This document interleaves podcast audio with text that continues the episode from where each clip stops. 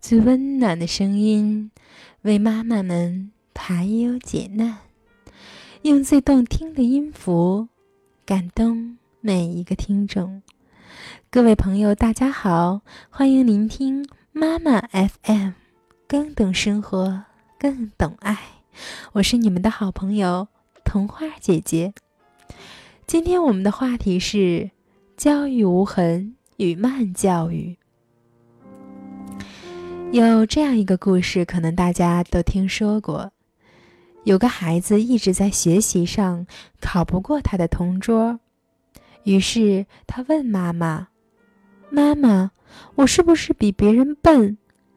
为什么我和他一样听课，一样认真做作业，可是我总比他落后？”妈妈真想说，人的智力有三六九等。考第一的人的脑子就是比一般人聪明，但他知道，如果说了，孩子也许就此认为自己是个愚笨的人。儿子小学毕业了，虽然仍没有赶上他的同桌，但是他的成绩一直在提高。一次，妈妈带孩子去看海，回答了孩子的这个问题。后来，儿子以全校第一名的成绩考入了清华。母校请他给同学们及家长们做一个报告。其中，他讲了小时候的一段经历。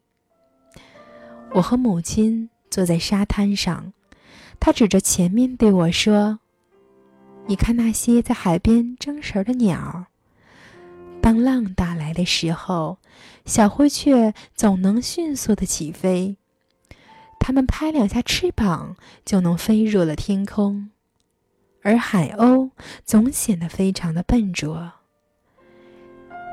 它们从沙滩上飞入天空，总是要很长时间。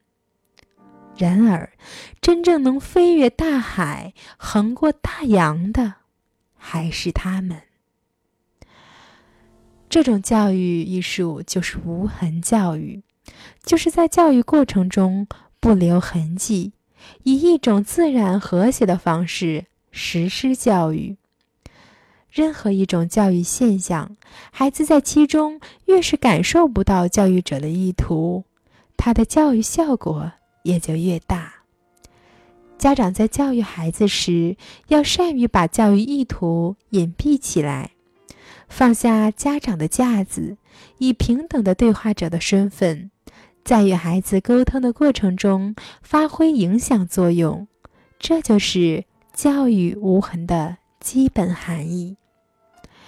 把教育者的意图隐蔽起来，不是没有教育意图，而是不让孩子直接感受到教育意图。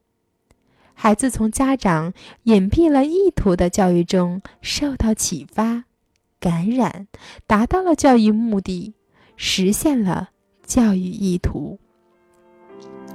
当然，这需要家长极高的育人素养与智慧，需要我们持续的不断的学习、反思与感悟。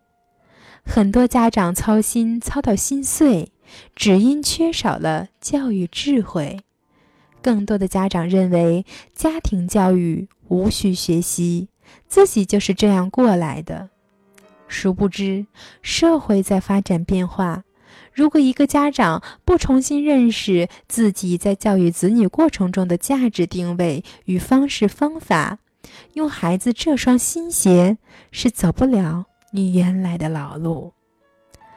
子欲养而亲不在，与父欲教而木成舟，是同样痛彻心扉的遗憾。说到教育无痕，教育孩子一定要慢，要懂得慢的艺术。例如，在异地上大学的孩子有事儿，父母一定操心。操心就忍不住打电话，这时候孩子正应付难题，没时间跟父母多说，而且觉得说了也是没用，难免显出不耐烦，可接着又操心父母，后悔没对父母好好讲话，让父母担忧，造成两头焦虑，伤上加伤。所以在教育孩子上，在与孩子沟通上，父母能够 hold 得住，知道什么时候与孩子沟通，怎么沟通，找准自己的位置，了解孩子的心思，恰如其分的介入，适时抽身而退，操应该操的心，做自己应该做而且能做的事儿。不烦孩子，更不让自己烦心。所以，台湾黑幼龙先生说：“养孩子就像种花，要耐心等待花开。”是啊，慢养孩子，耐心等待花开。慢养，并不是时间上的慢，而是说教育孩子的父母不要太担忧。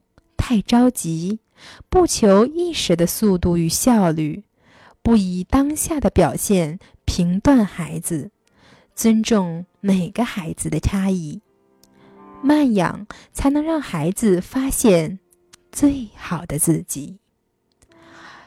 真正的园丁是不会在意花开的时间，他们知道每种花都有自己的特点，只是花开的早晚不同。如果你家的花到了冬天还没有开放，也不要着急，没准儿它是一棵铁树呢。其实，人就是在排着队走向屠宰场，只是因为人太多，等的时间太长，于是有人唱起了歌，有人拉起了小提琴，有人写起了小说。整个人生都要慢，谁高兴急匆匆的赶着去屠宰场呢？那么教育孩子上也就别急着赶着撵着了，因为慢下来才有可能把教育进行的无痕。